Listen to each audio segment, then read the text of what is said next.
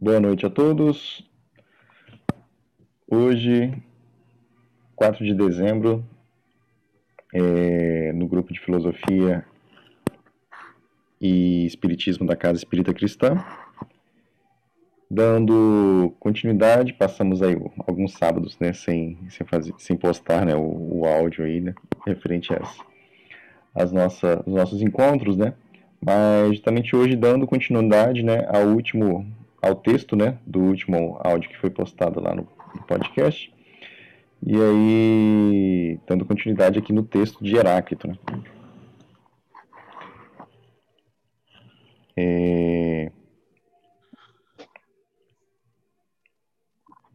Vamos aqui retornar aqui então. Eu vou começar, recomeçar aqui a leitura, né? E a gente dá os devidas pausas aí para fazer os comentários. Ok, pessoal? Mas Heráclito determinou ainda esta lei de que a pesquisa deve clarificar e aprofundar o significado. Ela é, para os antigos, a grande descoberta de Heráclito. Isso nos afeta, isso nos atesta Philon. Né? O que resulta dos dois contrários é uno, e se o uno se divide, os contrários aparecem. Não é este o princípio que, conforme afirmam os gregos, justamente, o seu grande e celebérrimo Heráclito colocava à cabeça de sua filosofia. O princípio que a resume toda e de que ele se orgulhava como sendo uma nova descoberta? A grande descoberta de Heráclito é, é, pois, que a unidade do princípio criador não é uma unidade idêntica e não exclui a luta, a discórdia, a oposição para compreender a lei suprema do ser, o logos que o constitui e governa, é necessário unir o completo e o incompleto, o concorde e o discorde, o harmônico e o dissonante, e dar-se conta de que de todos os opostos brota a unidade e da unidade saem os opostos. É a mesma coisa o vivo e o morto, o acordado e o dormente, o jovem e o velho, pois que cada um destes opostos transforma-se transformando-se é o primeiro. Né? Como na circunferência, todo ponto é ao mesmo tempo princípio e fim. Como o mesmo caminho pode ser percorrido para cima e para baixo. Assim, todo contraste supõe uma unidade que constitui um significado vital e racional do próprio contraste. O que é oposto une-se e o que diverge conjuga-se. A luta é a regra do mundo e a guerra é comum geradora e senhora de todas as coisas. Uau, bem legal, hein? Queria frisar assim os exemplos que ele dá, né? É a mesma coisa o vivo e o morto, o acordado e o dormente, o jovem e o velho pois que cada um destes opostos transformantes, ou seja, é na transformação, né? O último é o primeiro, né? Como na circunferência, todo ponto é ao mesmo tempo princípio e fim. Que o que une os opostos, né, na verdade, é a própria mudança, né?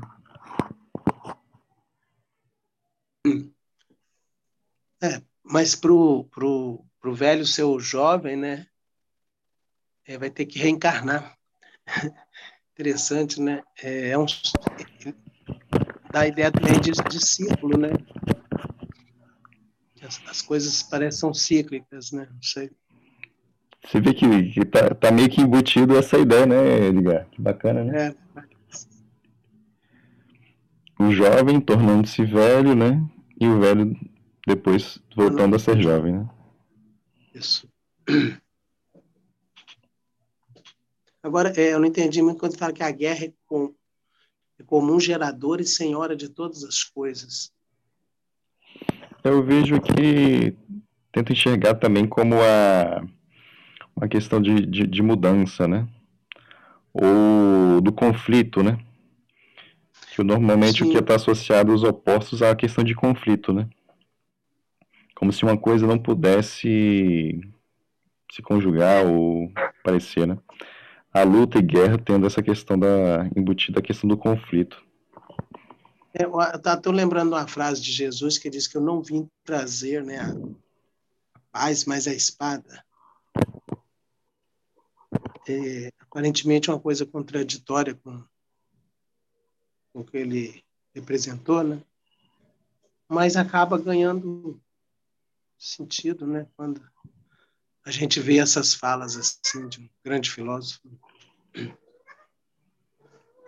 Caramba, legal, hein? Sim. E a espada tem, tem, tem diversos simbolismos associados a ela também. Com certeza. Uma que eu tenho lembrança aqui agora, né? Claro, assim, que é a questão da, da luta, né? Do conflito, tem, tá, tá, tá embutido, né, às vezes, na, na, no próprio objeto em si, né? Que daí, no caso do texto, a gente associa muito a questão da mudança e dos, contra dos contrastes e, e da necessidade da mudança, né? E a espada também nos mitos, né, simboliza a vontade. Sim. Porque eu achei que a questão tem uma frase é, tem uma frase ali que de e dar-se conta e dar-se conta de que é, depois aqui de fragmento 10 e dar-se conta de que de todos os opostos é, aí mesmo está o mal e dar-se conta de que todos os opostos, de que de todos os opostos brota a unidade. E da unidade saem os opostos. Percebe a impermanência nisso? A fluidez e a continuidade da vida. É... Opostos, unidade, opostos, unidade, opostos, unidade. Daí vem a dialética, não é?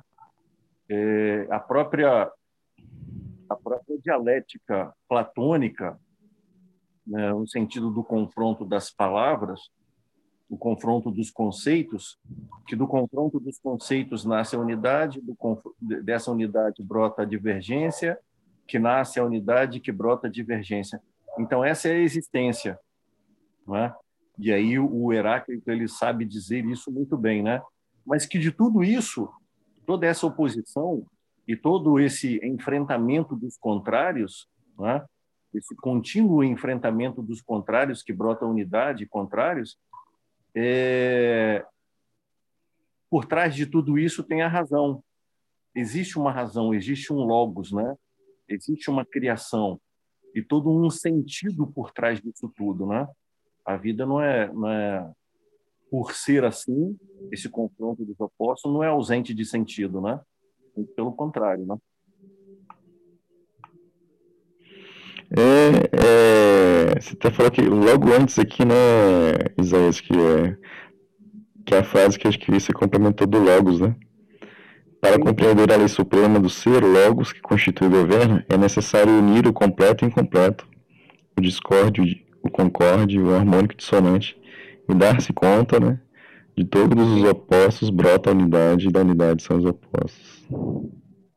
Exatamente, é isso aí. Show. E aí, é, é, interessante isso aí, esse Heráclito, ele é o princípio de muitas coisas, né? É, ele é o princípio de muitas coisas. Mais à frente, Platão vai pegar isso aí,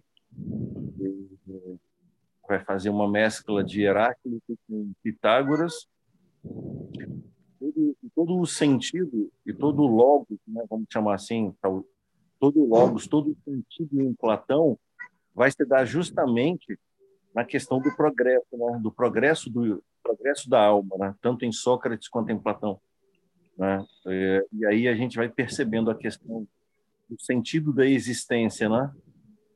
É, o progresso da alma em direção ao supremo bem, como chamava Platão, né? Sim. Só tô com uma dificuldade aqui, só para voltar.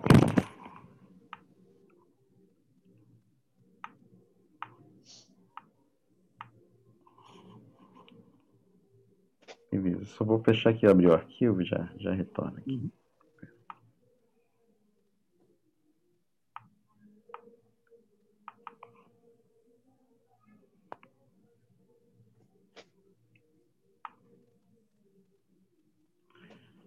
Legal.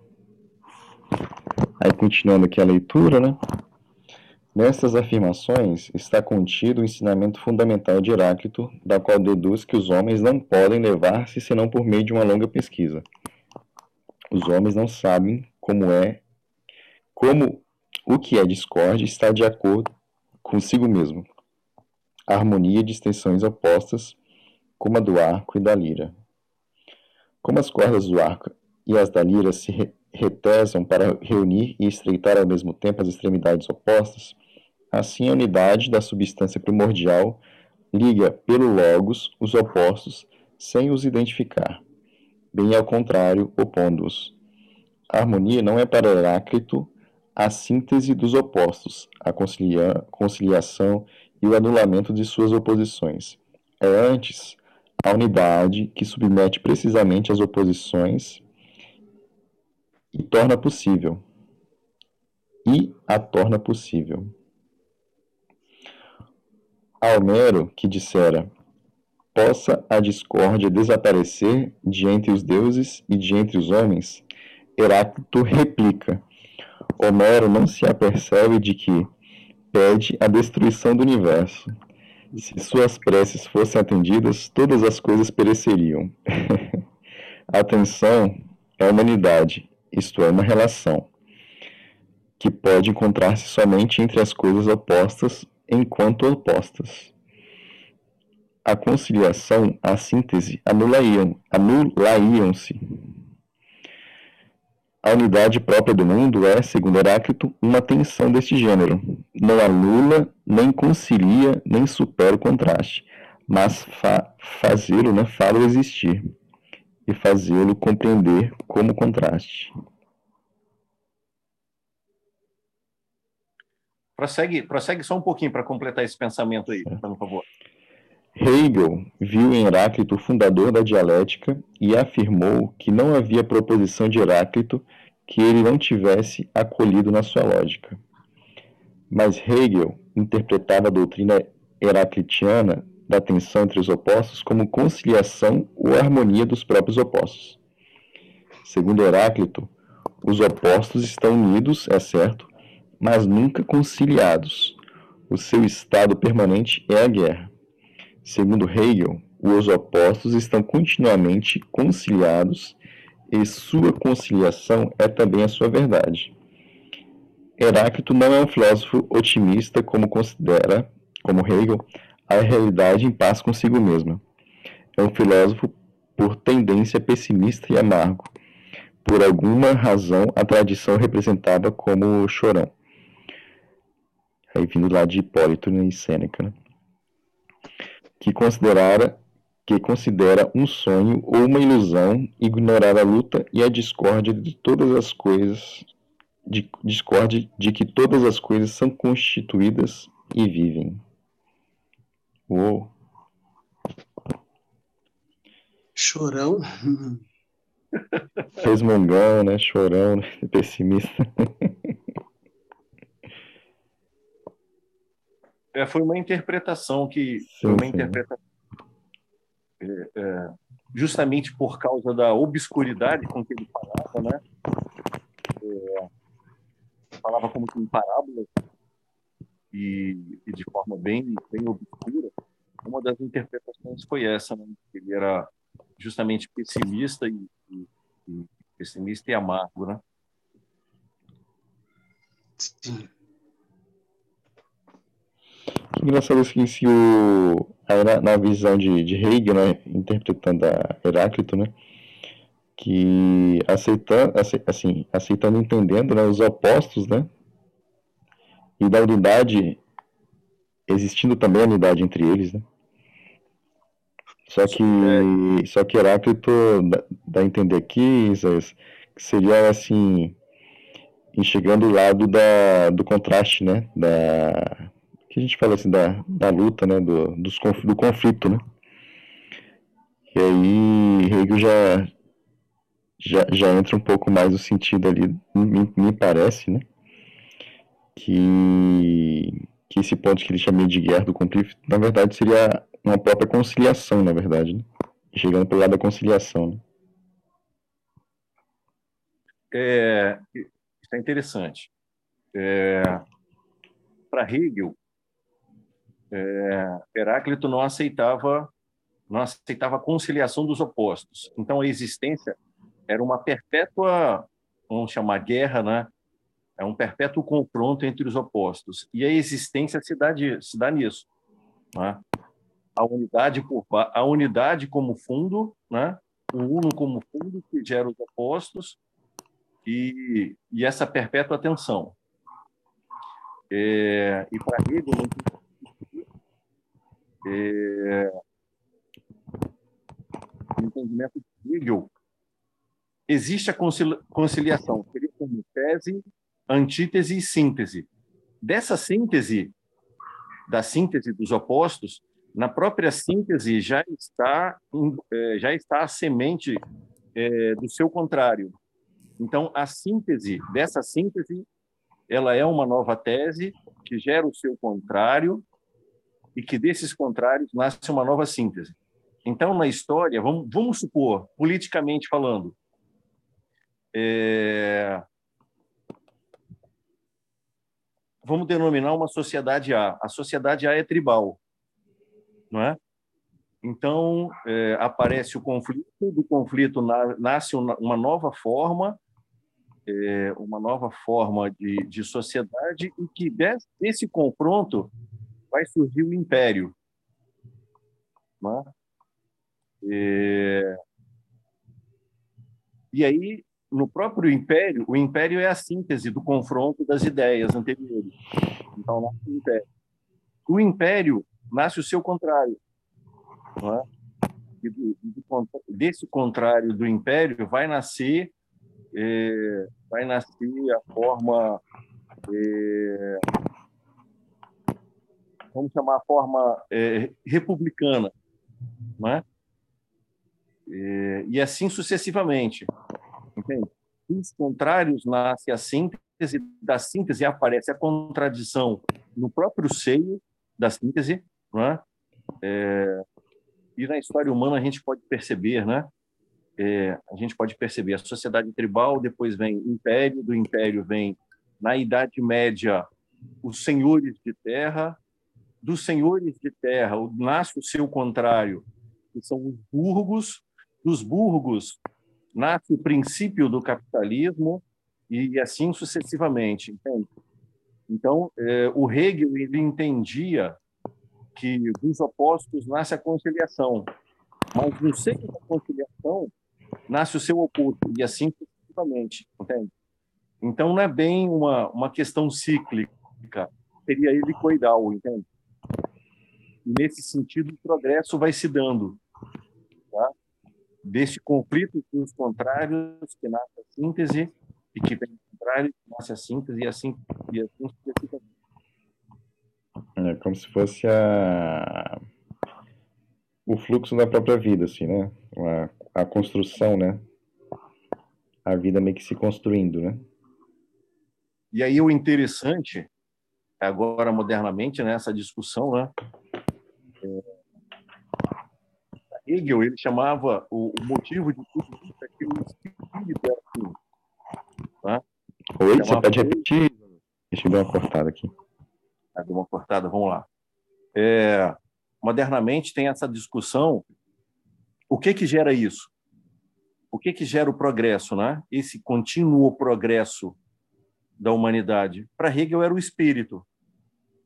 Né? Ele chamava de espírito, né? Inteligência, espírito, conhecimento o homem era assim.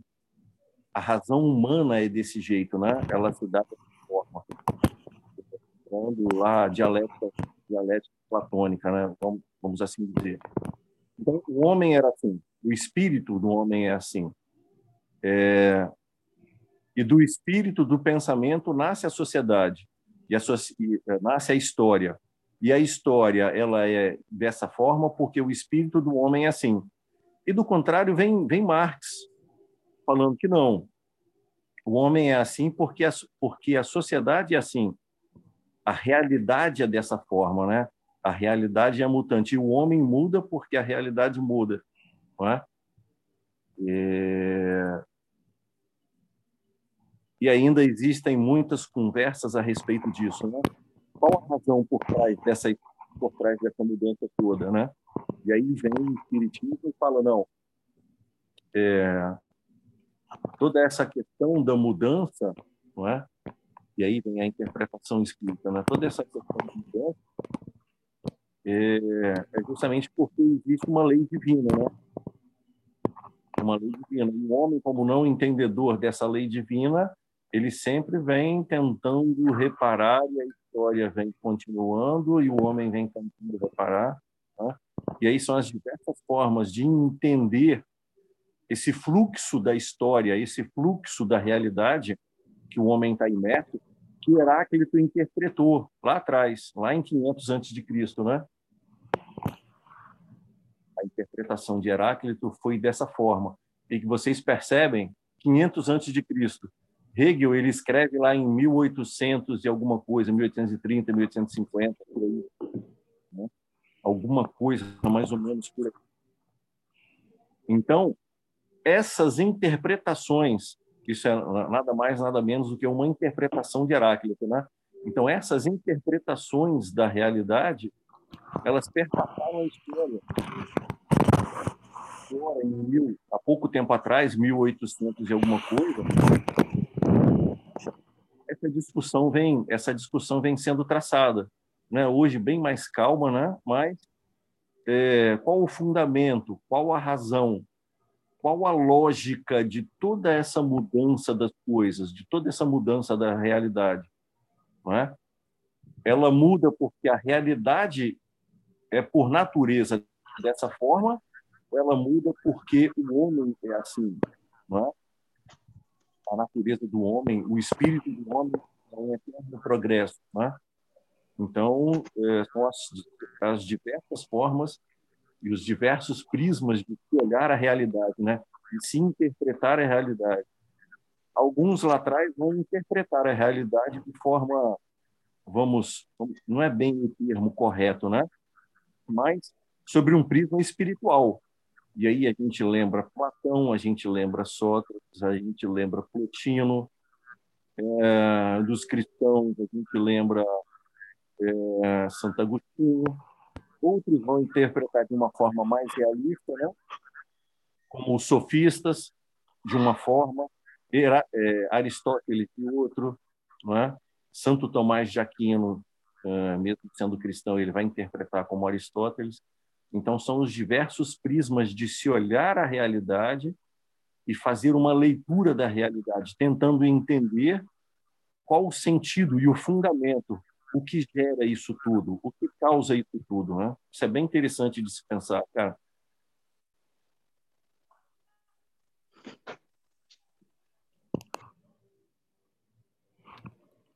Quer comentar, Edgar? Não, é, é isso mesmo. É, é, impressionante, né? Como é que que rei, é, o Heráclito, né? Tão distante, ele, ele, atual, né? Pode dizer que é de agora, fez essa leitura, né? Do dele. Isso é porque ele realmente ele, ele tinha muito, né? Para poder oferecer, né? Em termos de pensamento, né? de entendimento da vida. Agora, é, só, só uma curiosidade. O Hegel fez essa interpretação como, como, sendo um filósofo atual de um filósofo, uma leitura né, de um filósofo lá de trás. Mas alguém também é, chegou a fazer alguma leitura deles, Isaías, do, do Heráclito? Outro além de Hegel na, na atualidade? É, quem também, quem também se baseou, é, falou sobre Heráclito,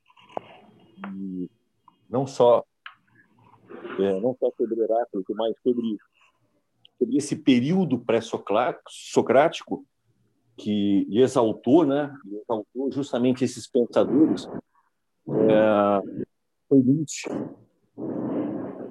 Nietzsche também. Nove. Foi quem? Nietzsche. Fried, é, ah. Friedrich Nietzsche. É porque tem hora que a sua voz está sumindo. Peraí, deixa eu tentar aqui mudar, então. Hum. É... Então Nietzsche ele fez Nietzsche ele fez também essa interpretação né, é, fundamentalmente de Heráclito, mas não só Heráclito, também dos, dos, dos pré-socráticos, né? E certo. Nietzsche dizia que interessante que Nietzsche dizia que aquela era a verdadeira filosofia, né? E que posteriormente uhum. foram perdendo o sentido da filosofia e que os pré-socráticos eram os verdadeiros filósofos, né? Interessante. É uma coisa que eu acabei ficando aqui meio pensando, né? É essa essa constante gênese, né? Da, da unidade, né? Partir nos opostos, né? Haver uma divisão para posteriormente lá, né? Voltar a se unir para gerar uma outra divisão. E fiquei pensando que como a nossa vida vai, vem muito disso, né? Que acho que o, o próprio processo de mudança, né, é, precisa de algum conflito interno que, em que se divida, né, em que haja dois, né. Se eu permanecer com um, né, eu não, não, tenho, não, tenho, não tenho uma mudança, né. Se eu permanecer com a mesma opinião, com a mesma mentalidade, né, eu não tenho uma mudança, né. Eu preciso em algum momento, né, mesmo que me dividir internamente, para poder gerar uma, uma outra possibilidade, né. E a partir dessa possibilidade, né, haver aí uma, a possibilidade da própria mudança. E aí eu continuo. E outra coisa também, né, que, é, que eu fiquei pensando, né, até da própria vida, né, a persistência da vida, né. Precisa de dois, né, de uma união para posterior, né, geração de um, e desse um, né, se separar novamente e, ir para a vida continuar. Né? Interessante. É. Então, de Verdade. dois, eu gero um, e desse um, acabo me dividindo, né, me separando de mim mesmo, né, para poder ele continuar na, o processo, o ciclo da vida. Né? Sim. É, Acho que é muito disso, né? Que uh, para gerar uma nova possibilidade é preciso ter essa, essa divisão, né? Em algum tipo de, de conflito, né? E eu enxergo muito conflito como o próprio contraste. O contraste em si, né? Que daí ele gera a percepção, né? A, a consciência.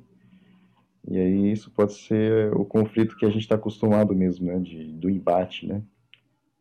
da, do choque, né? E aí, para mim, acho que me parece muito que a, que a, harmonia vem, que, vem, vem a seguir, né?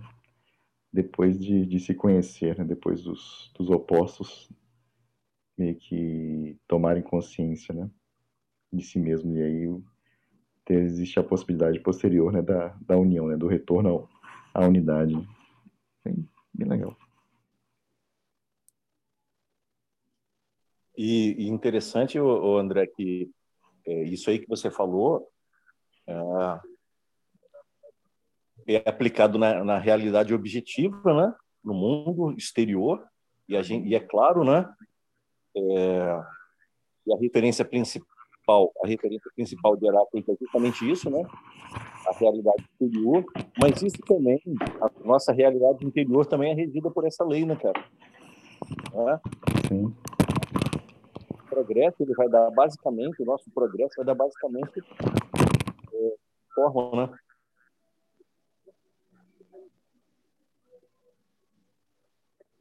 Sim. Acho que o. Eu lembro muito da, da Lucilena falando, né, que a, que a consciência, ela, ela acaba existindo quando a gente consegue enxergar os contrastes, né? que existem duas possibilidades. Né? Então, só tomo consciência de algo se eu consigo enxergar o contraste, né? E aí, a... acho que é nesse, nesse sentido, né? A própria que a gente entende, né? Como, como evolução interna, né? Como, como um progresso, né? É porque em algum momento eu consigo enxergar, né? Diferenciar, né? algo, né? E a partir daí, meio que trabalhando isso. Consigo enxergar o, o, o contraste, né? Consigo enxergar os opostos, né? Consigo enxergar o, um lado e o outro, né? Mas eu já ouvi falar muito assim, é, assim pensadores, né, é, combater a ideia do essa ideia do bem e do mal. É, tem, até uma expressão que eu não sei direito, é man, maniqueísmo, sei lá, um negócio assim, é, como sendo uma coisa assim, de alguma forma atrapalha, né, a, o amadurecimento, quando a pessoa se prende nisso, né? Bem e o mal, só tem esses dois caminhos, parece. Não tem uma coisa assim, uma discussão em torno disso?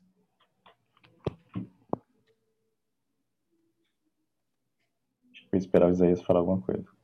Eu acho que essa ideia até está mais presa à Idade Média, não sei.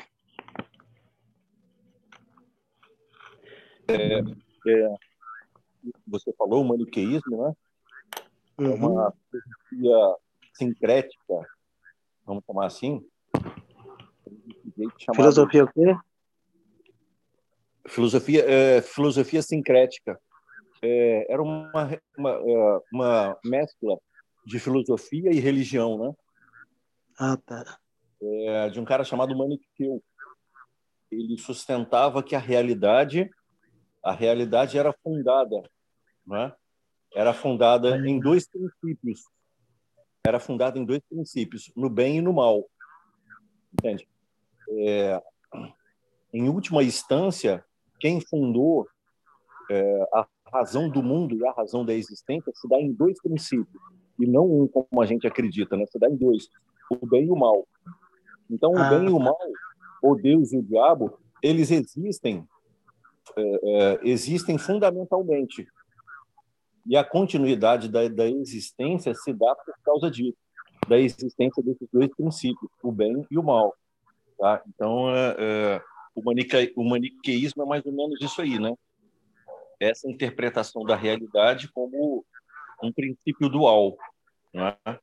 e não um uno, como, como sustenta a Igreja Católica, como sustenta também vários filósofos, né? Plotino, Platão, a realidade provém do uno, ou de Deus, né? De... E já Maniqueu não, o Maniqueu ele sustentava a dualidade do, do, do princípio. Sim.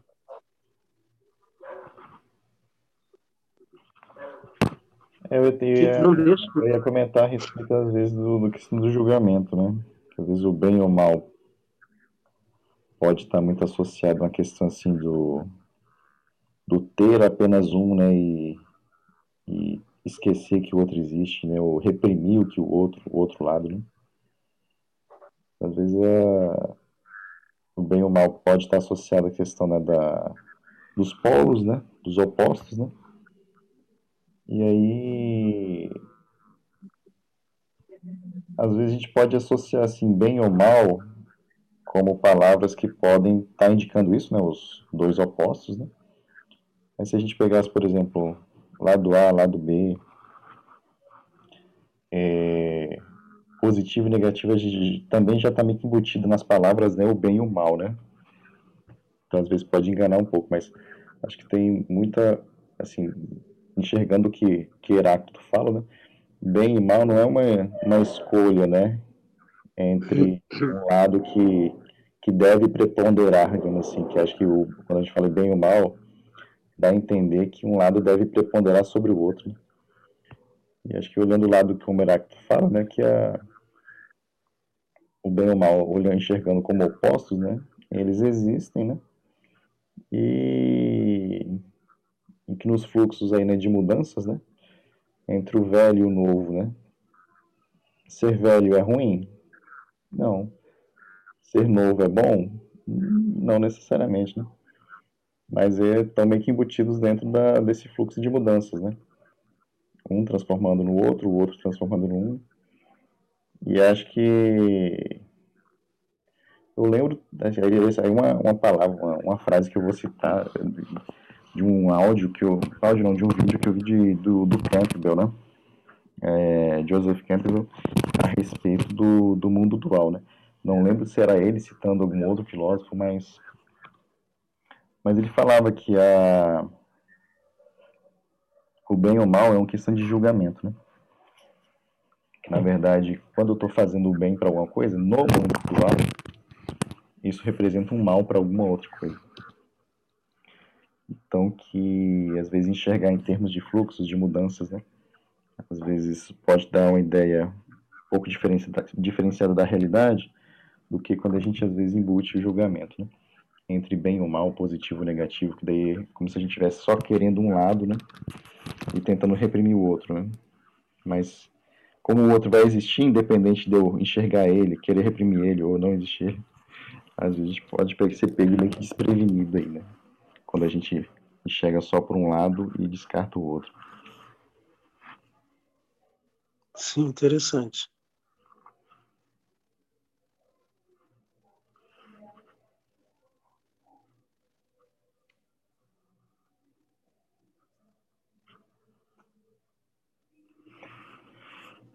Pessoal, vou abrir para comentários finais. Nós finalizamos esse texto aqui, né? Do, do, do Heráclito. Esse é o texto que está nos Pensadores também, não é, Isaías? Que a gente acabou de ler. Desculpa, não, não entendi a pergunta. Como é que é? Esse, é o, esse trecho de esse texto de Heráclito que a gente vem trabalhando nesses últimos sábados é o que não é o que está nos Pensadores, na verdade, né? É o que está lá do Giovanni Reale, né? Exatamente. É. Esse aqui eu acho que é. Esse, esse aqui eu acho que é do é, Nicola Baniano. Nicola Baniano. A gente trabalhou dois textos, né? O Giovanni Reale e esse aqui, do que é o é, Nicola Baniano. São duas visões diferentes, né? de um mesmo pensador. Bem legal. Show. Pessoal, então finalizamos esse, esse texto de Heráclito, né? E aí é... Vamos discutir internamente se a gente continua com o Heráclito ou se já passamos para a próxima para o próximo pré-socrático. Provavelmente vamos passar para o próximo pré-socrático. E Sim. só para comentários é... finais, né? A respeito do que a gente acabou de, de discutir, de, de falar, de trocar ideias.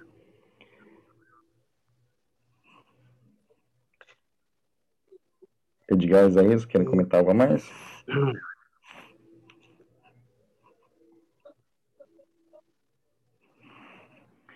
Acho que não. Pode falar, Edgar, pode falar. Não, acho que aí. É... Não, estou satisfeito. Realmente, estou impressionado com esse Heráclito, mas.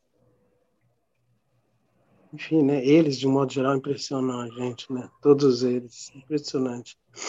Às vezes eu fico imaginando assim, né? Até onde está um cara desse, né? Hoje, imagina. Loucura, né? Se o cara naquela época tinha tanto conhecimento, né? Passou essa imaginação aqui. Legal. Bacana. Isaías, quer, quer fazer algum fechamento? Tá tranquilo? É, só falar que é, o pensamento desse cara, desse camarada chamado Heráclito, é, ele perpassa milênio. Só na era cristã foram 1.800 anos. Mais 500 anos anterior, anteriores, né? então mais, mais de dois milênios. Esse pensamento perpassa esse tempo todo é, motiva N pensadores, N visões de realidade, né? É, interpretações da realidade. E, assim, é, foi, um, foi um filósofo extremamente importante, né? na, na, extremamente importante na filosofia. E, com toda certeza, nos ensina pra caramba, né? Sim.